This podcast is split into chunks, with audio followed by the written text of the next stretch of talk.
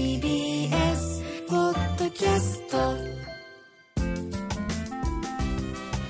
スモモさん他にもこはれいどうしてる、気になるところがあるっていうことなんですがはい、うんあのですね、お風呂の時に、シャンプーとボディーソープは別々で使ってますかそれとももう一緒ですか私も聞きたい一緒どうですかりんごさん一緒一緒ですうちもピジョンかなピジョンのボディーソープっていうのであの水色のやつであの全身今洗ってるんですけどなんか人にもらったあのママベビーの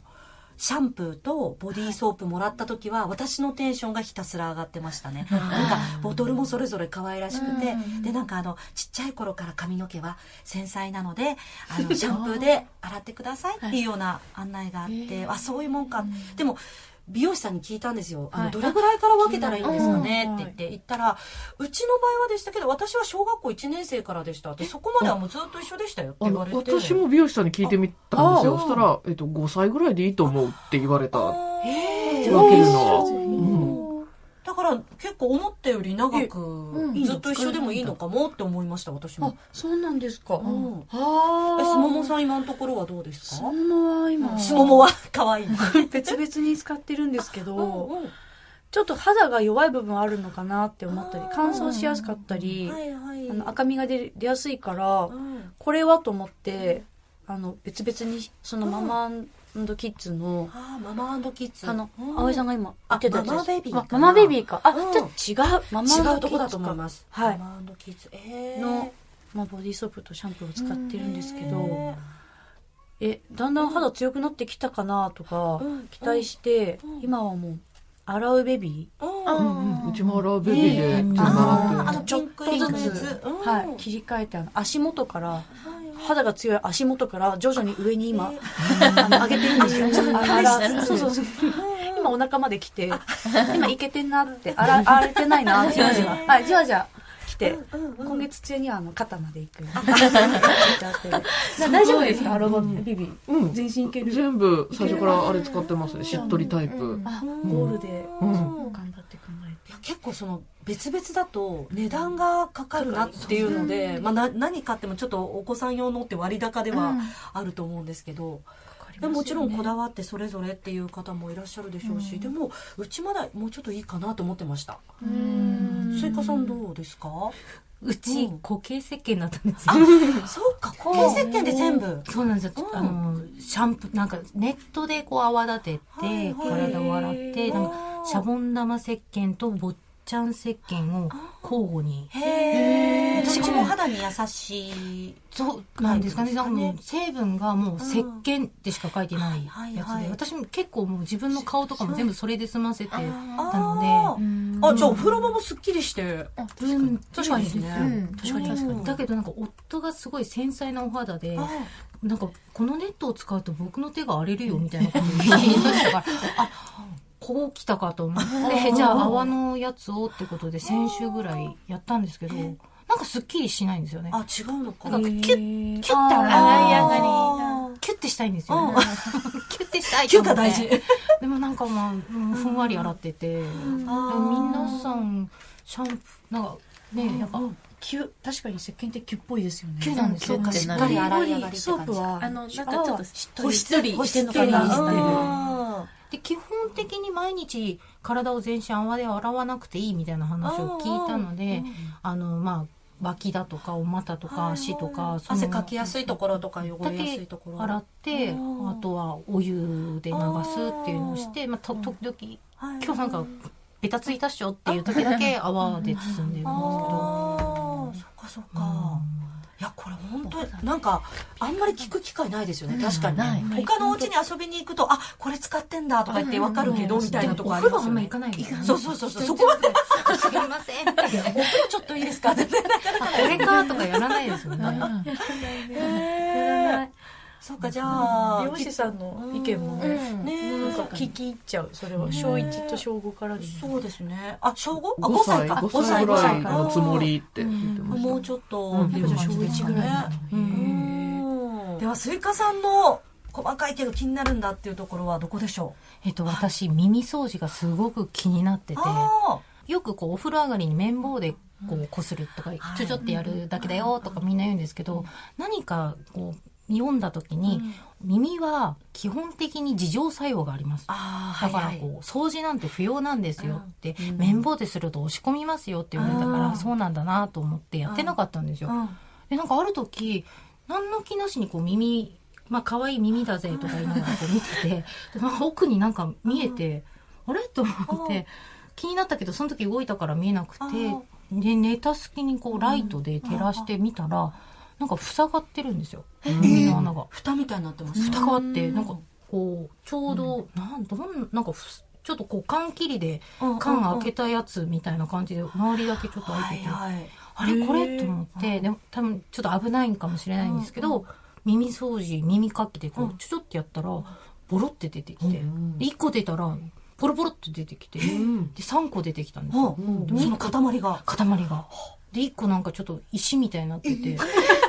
えっつってこれ、これをお耳にお入れになってましたかとあ思ーって。聞こえにくかったんじゃないそうみたいなねなんですよりね。だだから私の声が届かなかったんですよますよね愛情が愛がと思って。でも、まあ、今も変わんないんですけど、聞こえてたんで、みたいな。でもなんか、ど、どっちなんだろうと思うわって。でもそれ本当個人差っていう気しませんか、うんあの自浄作用は体質もねあるからあんまりやりすぎるとっていう場合もあるけど、うちの子も結構あの耳垢がつきやすいタイプだと思うんですよね、だからうちは結構あの周りはこう毎日ちょっと気にしつつタオルとかでもヒュッてやったりするんですけど中1週間に1回ぐらいはちょっとカサカサやっちゃいますね綿棒で綿棒で、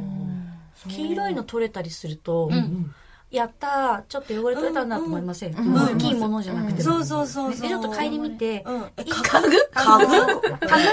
プンって匂うとき、た取れたんだーどういう幸せを感じてるのよ匂いがする。あそうなの似合うんだそう可黄愛いな色い部分が濃ければ濃いほうど、んうんえドロッとした感じうんいやでねお風呂上がりだからんしっとりはし,、してるんですうよん全体的に色がつくみたいな。色がわかるうちオレンジなんですよねオレンジなんだうちオレンジなんですよ結構、黄色からもうそうそうね何時間オレンジの時のが臭いです、ね、臭いそうそうそうそうそう わかりますそうそうそうそうですよそうですよ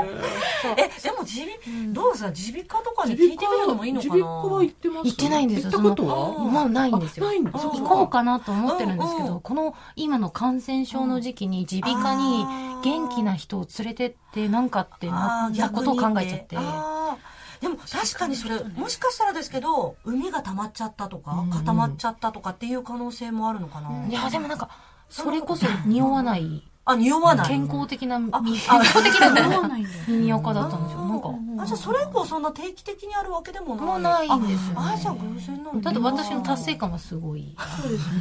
りんごさんどうしますか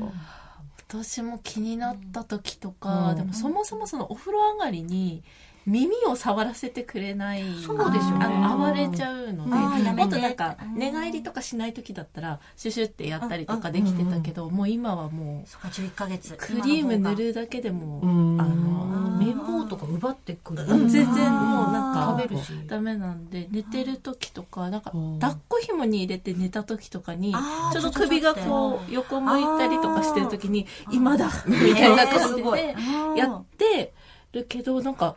もう次の日とかにはなんかえももういる気がするっていうかなんか代謝がいいからなのかでもそんななんか耳ずっとやるのも良くないのかなと思ってなんか気づいたらって感じなのでやっぱ1週間に1回とかじゃああんまりやっぱしてないですよあね。んまり確かに。良くないって言いますよ言いまねすよね毎日はしてない。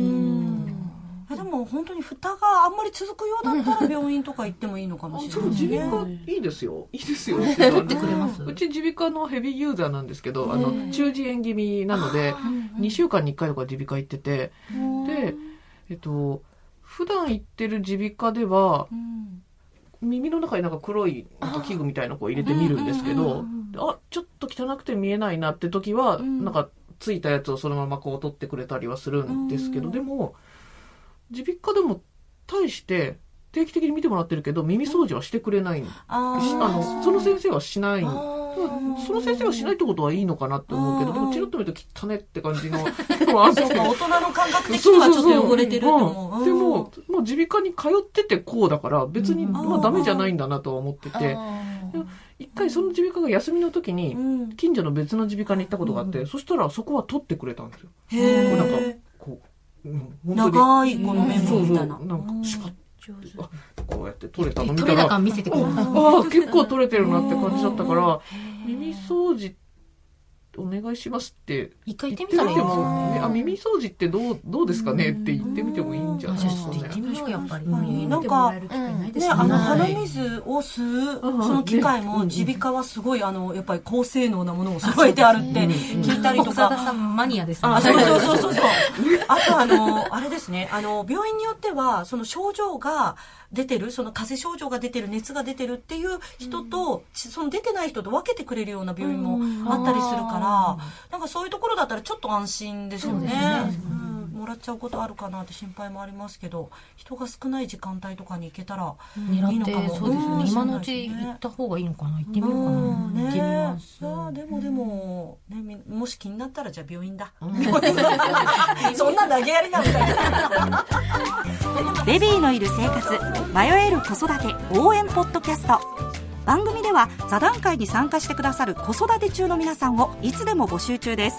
またこんな悩みがあるのでいろんな人の経験談を聞きたいというテーマも募集しています番組インスタグラムの DM またはメールアドレスベビマヨアットマーク tbs.co.jp bebimayo ローマ字でベビーマヨアットマーク tbs.co.jp へお願いしますそして今回取り上げたテーマについてあなたの経験談を SNS に投稿していただけると嬉しいですその際は「ハッシュタグカタカナ」で「ベビーマヨ」をつけてください